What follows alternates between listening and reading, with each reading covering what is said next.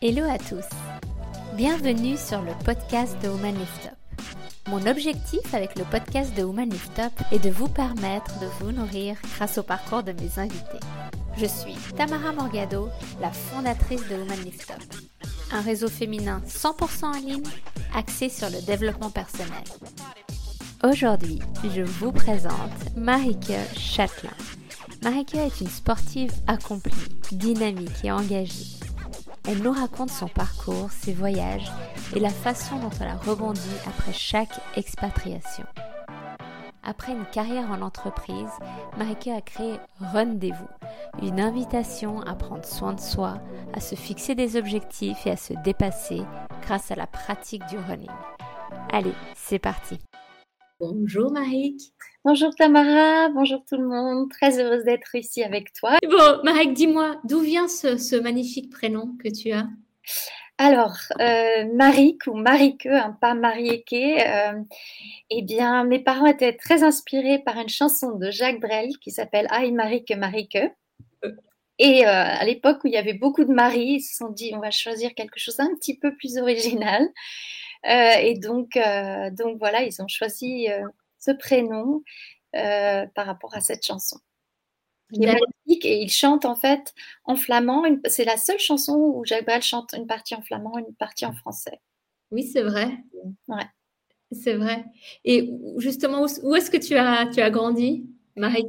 Alors moi, je suis originaire de Bretagne, euh, pur beurre breton, euh, voilà, dans les Côtes d'Armor. Euh, et puis, bah oui, j'ai toujours mes racines bretonnes bien ancrées, même si je suis, je vis à l'étranger depuis plus d'une vingtaine d'années.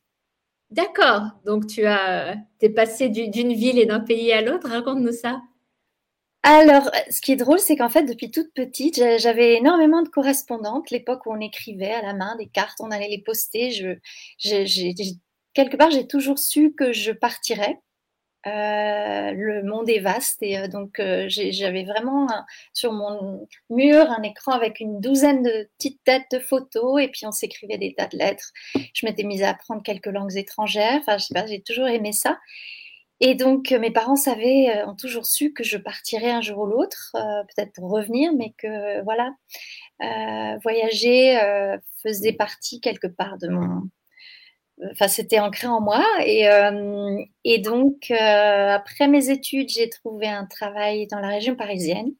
J'ai rencontré mon mari, mon mari voilà, néerlandais, qui euh, m'a demandé si j'aimerais le suivre euh, aux Pays-Bas. J'ai dit oui. Et donc, euh, depuis, voilà, on a vécu 17 ans à Amsterdam et maintenant 4 ans et demi ici en Suisse, près de Zurich. D'accord, super. Donc, ton premier grand voyage, c'était de monter sur Paris ou descendre sur Paris?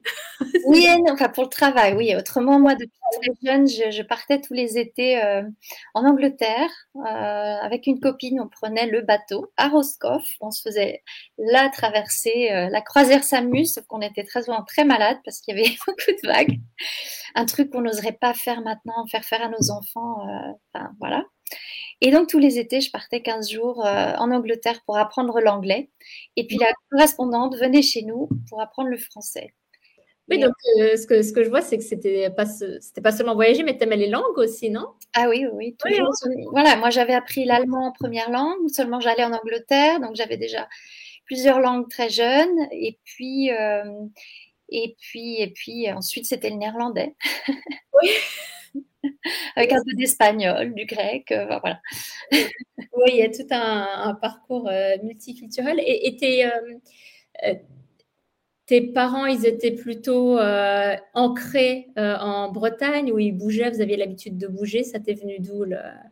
c'est difficile de savoir d'où ça vient, mais c'est vrai que mes parents, enfin mon papa était artiste peintre et très jeune, c'était déjà une vie où il allait exposer, notamment à l'étranger. et parfois, enfin donc j'ai vécu un petit peu en Allemagne aussi, très très jeune. et ensuite dans les Pyrénées où il avait, il avait été mandaté pour faire une grande fresque pour la mairie du, du village. Donc on a, on a vécu aussi un petit peu là-bas. Euh, et puis, bon, c'était euh, ça, c'était très jeune. Et ensuite, non, je sais pas, ça toujours, l'étranger m'a toujours attirée. Donc, tu es une fille, fille d'artiste. Qui d'artiste Vie d'artiste. Vie d'artiste. Et tu es à Zurich. Comment? Et tu es à Zurich. Et je suis à Zurich, oui. Super. Et si on, en vient, tu, disais que tu avais fait au niveau de ton parcours académique, professionnel, tu étais dans quoi Tu étais formée à, quoi à la base? Alors moi, donc justement, le français langue étrangère, euh, enfin le, le, non, j'ai fait un bac, bac littéraire à deux euh, à l'époque. Euh, ensuite, j'ai fait, j'ai tenté le CAPES, et ensuite je me suis dit, ah, en fait, j'aimerais enseigner le, le, français en tant que langue, étrangère aux adultes.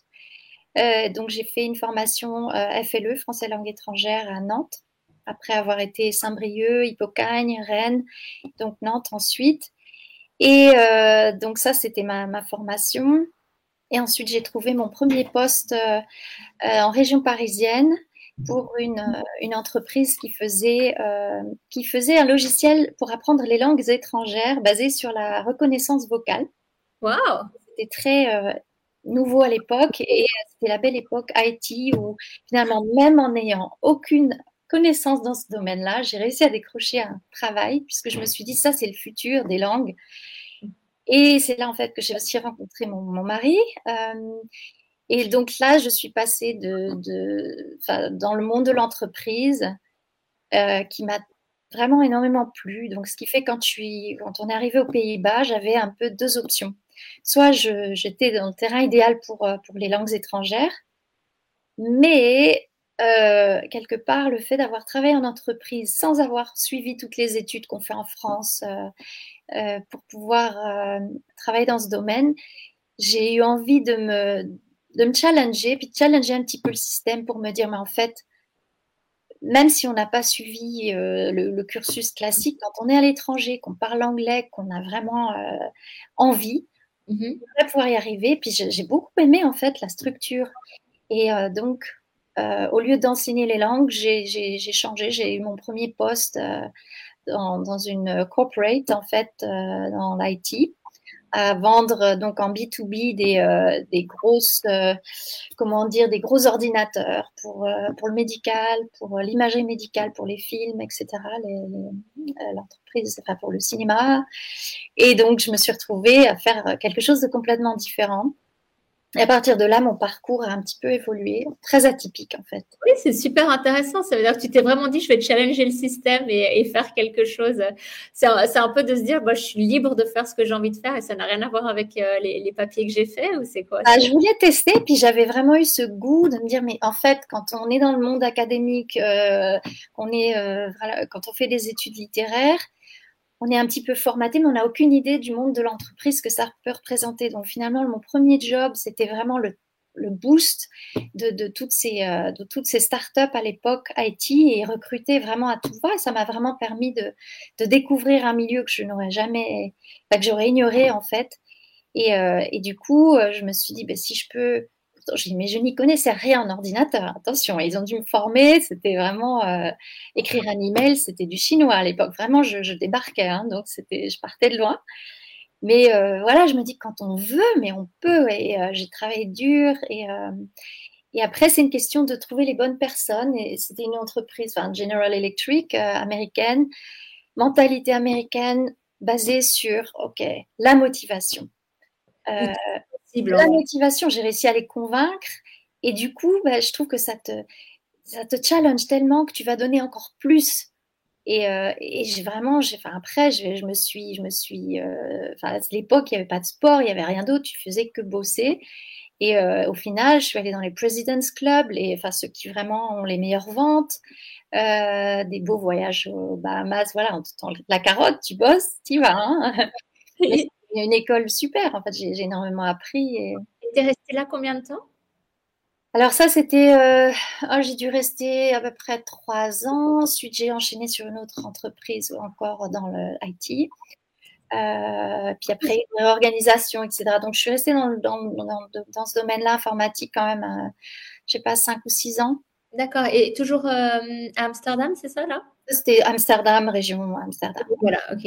D'accord. Et, est-ce que tu euh, as eu tes. Donc, tu as deux enfants. tu, les as eus quand tu étais aux Pays-Bas ou, oui, oui, oui, alors ils sont nés tous les deux à Amsterdam. Et en fait, justement, bah, on était en pleine phase de réorganisation quand j'étais enceinte. Et donc, après, c'est intéressant parce que justement, même si j'aimais beaucoup ce que je faisais, j'avais des collègues vraiment géniaux. Et en fait, quand tu es dans la vente comme ça, en plus, si tu as des résultats, tu, gagnes bien ta vie aussi. C'est vrai que c'est euh, assez intéressant. Mais il manquait, euh, il manquait quelque chose d'essentiel parce que finalement, le produit ne m'intéressait pas. C'était je vendais des, euh, des, des, updates en fait. C'était hyper abstrait et ça ne correspondait plus. Donc j'ai eu une chance finalement que avec cette réorganisation, je me suis retrouvée au chômage, enceinte. J'ai pu profiter de ma grossesse. Et alors après, bah après c'est qu'est-ce que je fais? Il a fallu euh, repartir à zéro. Euh, donc là, j'ai enseigné à nouveau enfin, le, français à l'Institut français d'Amsterdam. Donc, tu n'étais pas en poste en même temps que d'avoir des enfants. En fait, je me demandais comment ça se passait euh, dans. Euh, bah, pas le premier en tout cas. Le deuxième, c'était la deuxième, c'était après j'étais en poste. Mais le, premier, donc après tout d'un coup, tu te retrouves maman et tu dois retourner dans le marché du travail. Pas forcément dans le domaine que tu voulais faire parce qu'en plus ils avaient déménagé dans une autre ville, c'était un peu compliqué euh, pour, aller là-bas. Et vraiment, je voulais changer. Donc, euh, j'ai enseigné un petit peu, j'allais enseigner le français en entreprise, ça me plaisait bien. Mais il me manquait euh, pas le, contact. en entreprise, j'ai beaucoup aimé et ça me manquait. Donc, du coup, je me suis orientée vers le, euh, des organisations à but non lucratif. D'accord. Ou le médical. Donc là, j'ai rechangé de cap. Nouveau challenge. J'ai travaillé pour une fondation, voilà la fondation IDA, qui, euh, qui en fait dont la mission est de pouvoir euh, euh, comment dire fournir des médicaments à, prix à bas prix en fait aux pays on va dire en voie de développement ou aux pays qui, qui sont en crise, en guerre. et donc je travaillais dans tout ce qui était antirétroviraux. Donc là j'ai me suis reformée dans un domaine très spécifique, travailler avec les, les Nations Unies, travailler à faire des appels d'offres avec des, des grandes instances pour pouvoir vraiment fournir des médicaments euh, essentiels. Et là, il y avait une mission euh, qui, voilà, qui correspondait vraiment avec ce que je voulais faire, euh, aider et puis avoir l'impression de. Tu voyais la différence avec ton poste d'avant dans, dans l'envie d'accomplir quelque chose? Oui, je l'ai vu, enfin je la voyais parce qu'on était tous portés par cette mission de pouvoir vraiment euh, bah, aider des, personnes qui euh, vraiment sans, le, sans leurs médicaments euh, va mourir quoi. Donc là j'étais bon dans, la partie donc ARV AIDS, donc tout ce qui est voilà antirétroviraux patients atteints du SIDA. donc je faisais des, projets, des, offres là dans ce domaine-là. Et puis après voilà, je suis tombée enceinte de notre fille. et quand je suis revenue, j'ai changé de, poste et là, c'était un peu plus compliqué, ça me plaisait moins. Et, euh, Est-ce qu'aux euh, aux Pays-Bas, comment ça se passe au niveau de. On t'encourage à travailler quand tu es une femme, tu as des enfants, on te facilite la tâche? Euh, Est-ce que que tu as un, ressenti particulier par rapport à ta vie de, de femme active? On appelle ça oui, et, de, de, maman ou pas? Euh, oui, en fait, le travail à mi-temps est, vraiment euh, fait partie de, la culture. Donc euh, voilà, je travaillais trois jours. Et finalement, c'est rigolo parce que c'était parfait, mais d'un autre côté, quand tu changes de fonction, trois jours, tu n'as pas le temps d'intégrer des nouvelles choses, on ne travaille pas de chez nous. Donc tu commences à apprendre des nouveaux systèmes, mais en trois jours, tu n'as pas vraiment le temps de les intégrer. Donc j'avais toujours l'impression quand même un petit peu en, arrière par rapport aux opérations. Mais, euh, mais voilà, le système est bien fait, tu peux travailler à mi-temps. Au contraire, si tu travailles à temps plein, à la limite, on t'en veut, on te dit, oh, quelle, mère es-tu, toi, pour travailler à temps plein?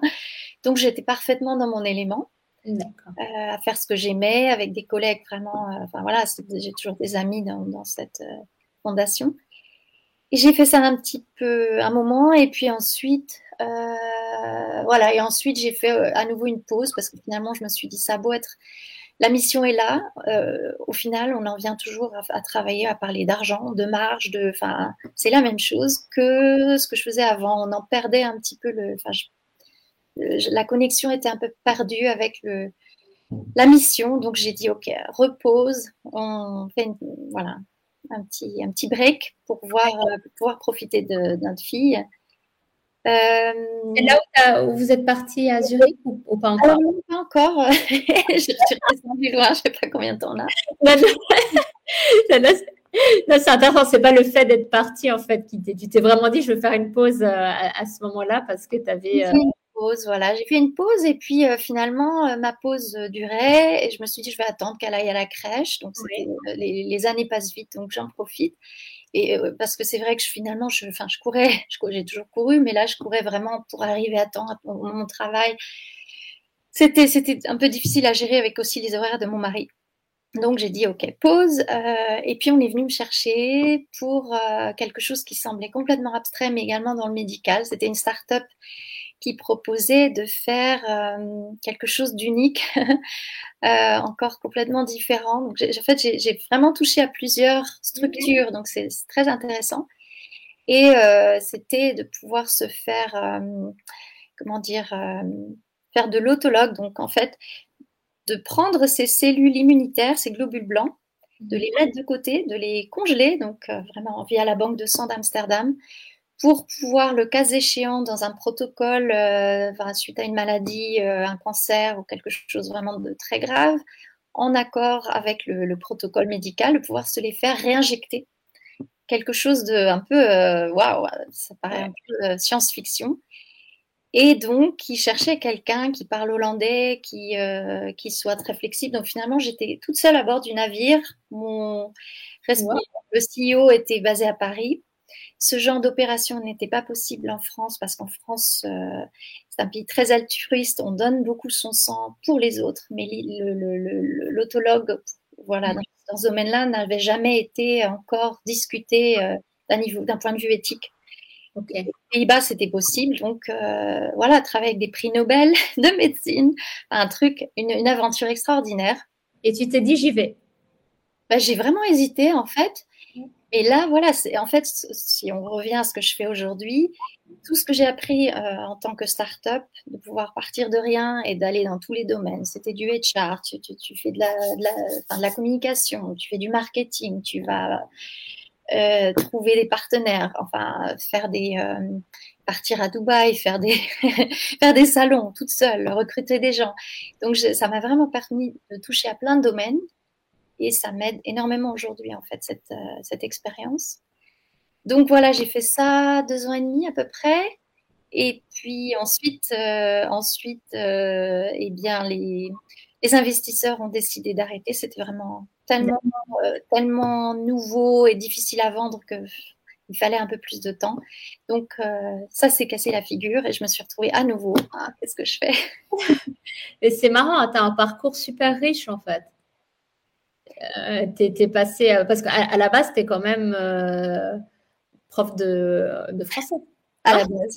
Finalement, tu vois, j'ai, enseigné, j'ai toujours donné des cours particuliers à côté, etc. Mais c'est vrai que c'était mis de côté. Ça, c'était, c'était assez loin dans, dans ce que j'avais fait, mais justement. C'est revenu, après dans ton, dans ton parcours. Le... voilà, parce que du cours de, de français.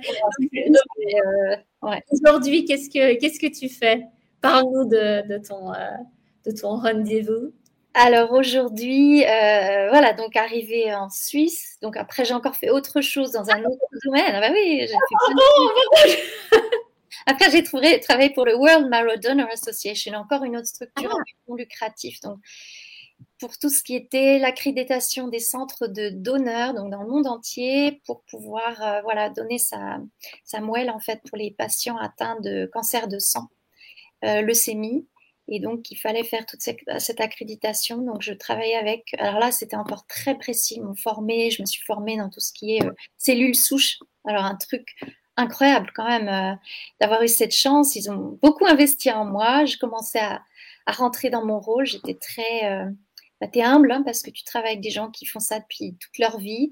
Tu débarques euh, et tu leur dis quoi faire en fait. Donc, mm. j'ai euh, des gens qui ont des PhD, des chercheurs, enfin des euh, ouais, c'était quand même hyper impressionnant. Je suis arrivée à tâtons là-dedans. Euh, j'ai fait mon petit bonhomme de chemin. J'ai passé des, voilà, des, encore des, suivi des nouvelles études pour pouvoir me former dans ce milieu médical très, très spécifique et ce monde vraiment à part. Et, et puis ensuite, ben voilà, on voulait partir à l'étranger. Entre-temps, mon mari a eu son poste, à, trouvé du travail à Zurich. Et donc, je pensais suivre ça d'ici, mais ils m'ont dit non, là, il faut que tu, tu peux pas faire ce que tu fais de l'étranger, donc dommage, euh, malheureusement, tu vas nous manquer, mais euh, et donc arrivé ici, ben, j'ai dû recommencer à nouveau à zéro. Ouais, c'est euh, devenu une habitude en fait pour toi de, recommencer. c'est toujours le.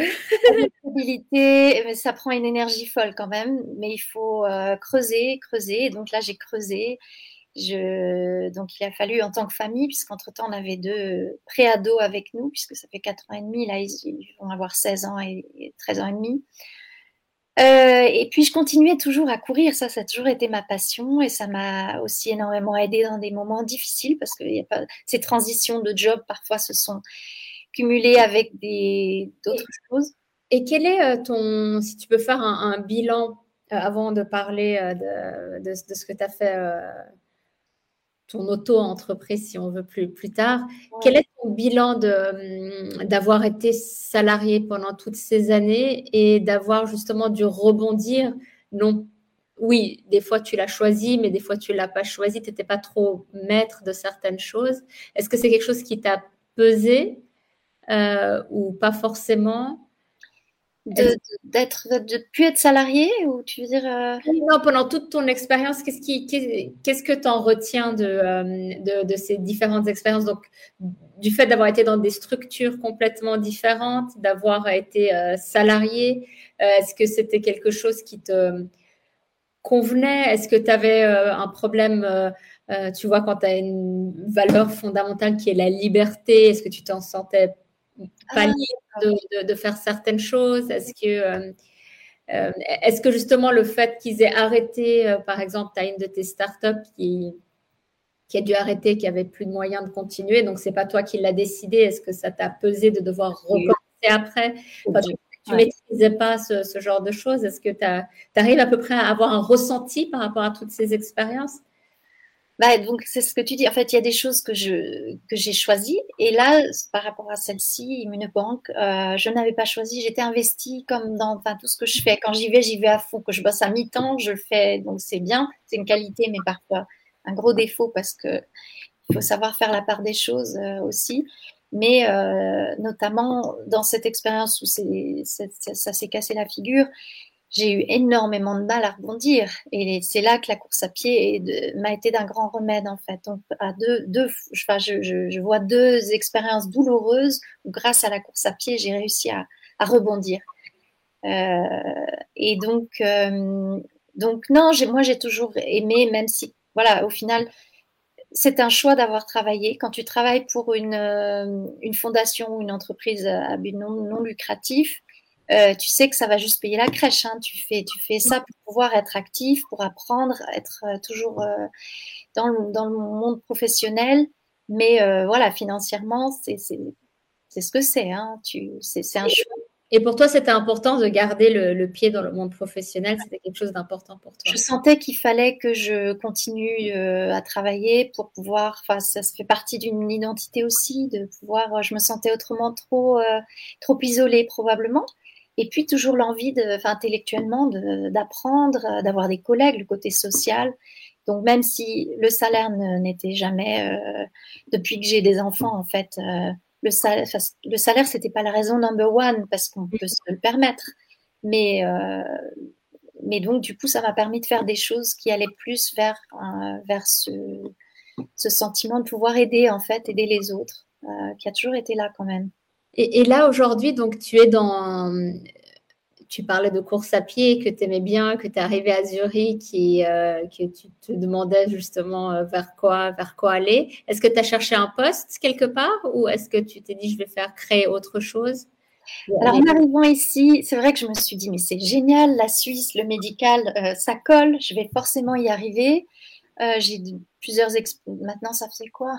Allez, euh, 6-7 ans que j'étais dans, dans, dans, le monde médical. Donc, je me suis dit vraiment, j'arrive avec un bagage qui devrait intéresser euh, les gens. Donc, c'est vrai que j'ai passé des entretiens, notamment aussi avec la Croix-Rouge, mais bon, tu à, à, Berne. Donc, c'était un peu, un peu difficile euh, puisque c'était quand même assez loin. J'ai postulé sans vraiment postuler parce qu'il fallait s'adapter ici. Les, les, les, enfants ont une pause énorme, ils sont dans le système local. Et donc la pause du midi, pour moi, ça représentait un gros problème parce que je ne connaissais personne et je me dis, mais qu'est-ce que je vais faire d'eux? Il y a une cantine qui coûte la peau des fesses.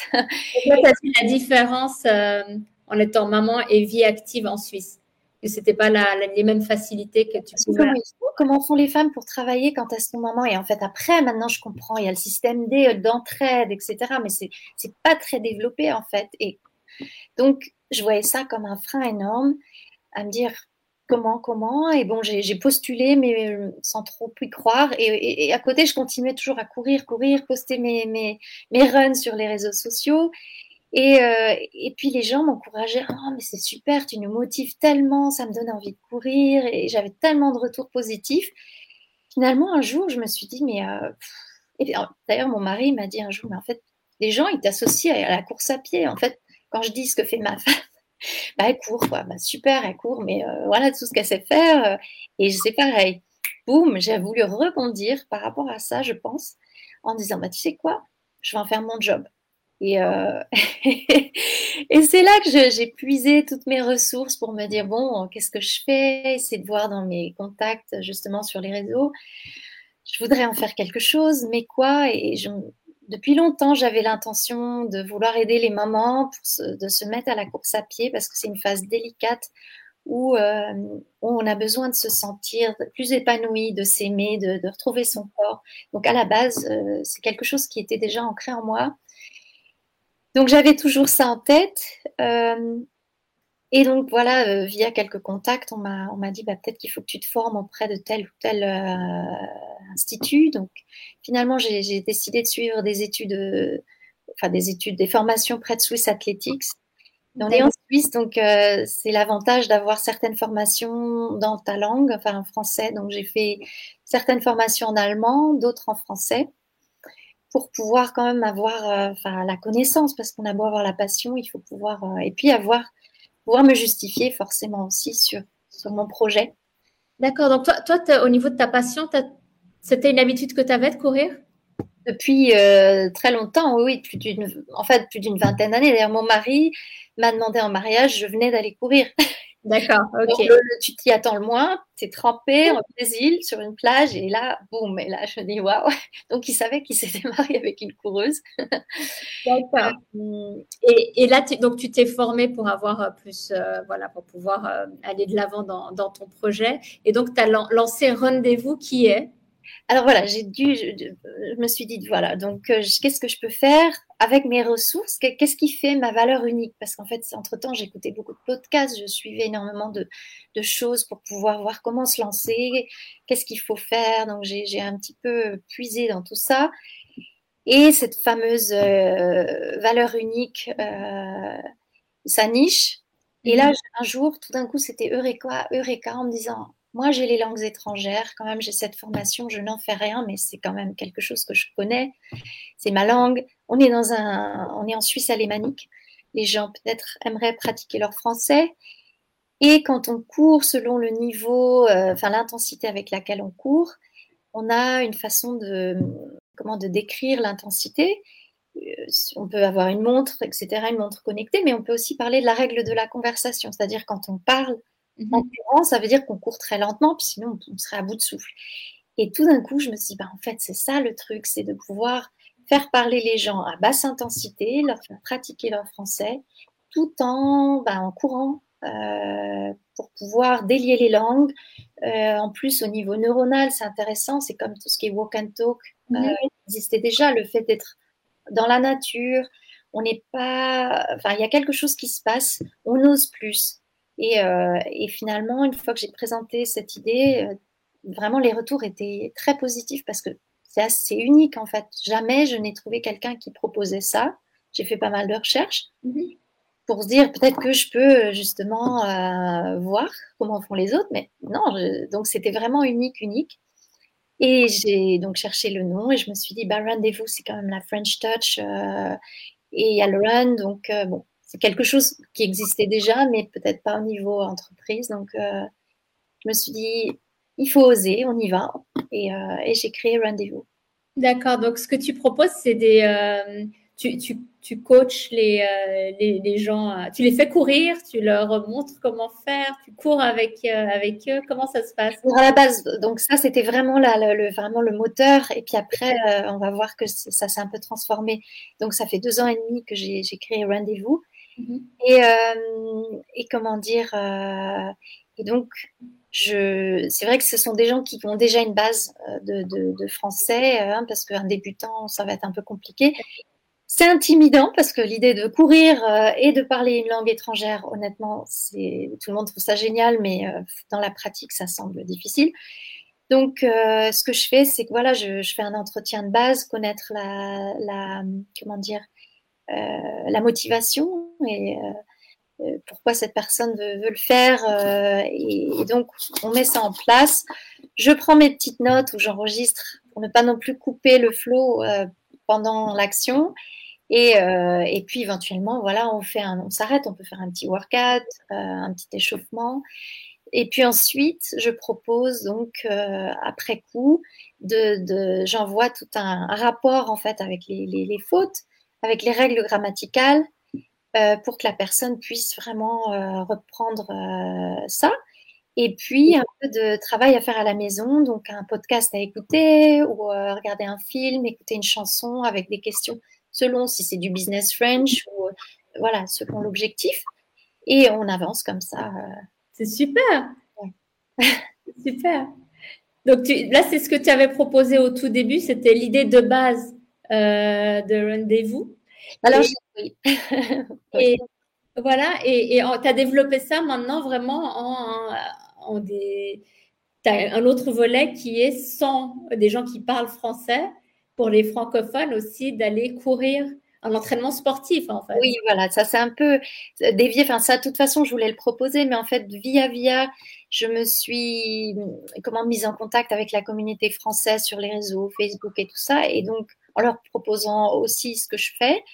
Et de fil en aiguille, c'est vrai que mes, mes, premiers clients, enfin le premier, c'était des cours en néerlandais parce que je propose aussi ça. Mais euh, la demande était, bah oui, c'est chouette ce que tu fais, mais est-ce que tu donnes des cours de, de, oui pied en français pour les francophones? Bah oui, bien sûr. Et la demande a commencé à prendre donc de plus en plus pour le coaching, ce qui fait qu'entre-temps, euh, bon, j'ai fait un peu moins de pub aussi pour, euh, pour les cours de langue. Mmh. Si on me le demande, je le fais toujours, mais c'est vrai que la demande en, en course à pied, d'autant plus que là, avec euh, les confinements, etc., les gens ont vraiment à cœur de pouvoir quand même être ensemble ou, ou seuls, mais juste leur santé, de la mettre en, en priorité. Donc j'ai toujours, même malgré toutes les, les la période difficile qu'on a traversée, j'ai toujours pu euh, pratiquer mon activité en fait. C'est vrai ça. Et justement en parlant de santé, parce qu'il y a la santé physique, mais on parle beaucoup aussi de, de l'exercice euh, pour la santé mentale. Donc euh, il y a vraiment, tu, tu sais ma passion pour la science et le bien-être. c'est vrai que ça, ça, ça remplacerait des antidépresseurs, tu vois, à quel point c'est. Euh, mais c'est moins cher, c'est moins cher. Il suffit de sortir en Suisse. En plus, euh, honnêtement, euh, on est quand même bien entouré. est-ce que tu le vois dans ta, dans ta pratique, le, les gens qui arrivent euh, et les gens qui prennent l'habitude au bout de quelques semaines d'aller courir euh, une, deux fois par semaine, est-ce que tu remarques dans même leur, euh, bien sûr d'un point de vue physique, tu t'améliores, mais est-ce que tu remarques dans leur, dans leur énergie, dans leur joie de vivre, dans tout ce qui va avec, est-ce que tu vois la différence? Est-ce que c'est quelque chose qui te booste aussi? Parce que je, ah ben oui, bien sûr. Euh, en plus d'être une super euh, sportive, tu as aussi cette énergie de, vouloir emmener les gens, la motivation. Enfin, tu le fais avec euh, le cœur. Moi, de ce que je vois, en tout cas, dans les réseaux, dans les choses, tu, tu donnes énormément. Donc, c'est vrai que c'est quelque chose qui doit te porter aussi, cet aspect. Ça me booste énormément. C'est vrai que j'avance, j'avance, j'avance, et des fois je dois prendre un petit peu de recul, mais c'est dans ces moments où elle a des petits cafés qu'on arrive quand même à se faire de temps en temps ou un, feedback. Là, je vais enfin envoyer aussi un, un, petit questionnaire pour avoir justement plus de, de retours, mais, mais je le vois sur un, jour, euh, une des personnes m'a dit justement à Noël, on fait un petit café. Elle me dit, mais tu peux pas imaginer, j'étais euh, en burn-out, mais je le savais pas. Hein. J'étais en burn-out. Et le cours du vendredi, elle me, elle me, parfois, je me dis, moi, j'ai qu'une personne, tu vois. Moi, au départ, tu pars de rien, tu prends qui tu as, tu t'investis, tu, sais que financièrement, de toute façon, c'est ce que c'est, tu vas. Et donc, des fois, je me dis, bon, pour une personne, je me déplace, mais je le faisais. Et cette personne me dit, mais tu sais, sans ce cours du vendredi, mais j'aurais fini en burn-out total. Ça m'a tenu, surtout après avec les, coupures euh, donc Covid. Et moi, je continue à, donner ces cours puisqu'on avait le droit d'être ici euh, en Suisse euh, encore cinq personnes dehors. Donc jamais je n'arrivais à cette période à être cinq. donc c'était des petits groupes. Mais euh, donc voilà, d'entendre ça, je me dis waouh, je, ne me rendais pas compte de l'impact que ça pouvait avoir. Et, j'en ai plusieurs comme ça qui m'ont dit oh là là. Des fois, je les vois arriver en début d'heure avec une tête et on ressort avec un sourire rayonnante d'avoir de cette poussée, parce que le, ce que j'entends aussi régulièrement, c'est jamais j'aurais fait ça toute seule. Ça aussi, on, court, on va dans notre zone de confort, mais pas plus. C'est déjà bien. Mais le fait d'être boosté par quelqu'un qui te dit, allez, là, on va faire la côte à fond et on va la faire dix fois, c'est dur. Mais au final, tu puisses dans, ta, dans tes ressources et tu, tu, tu, après, tu dis, mais finalement, waouh!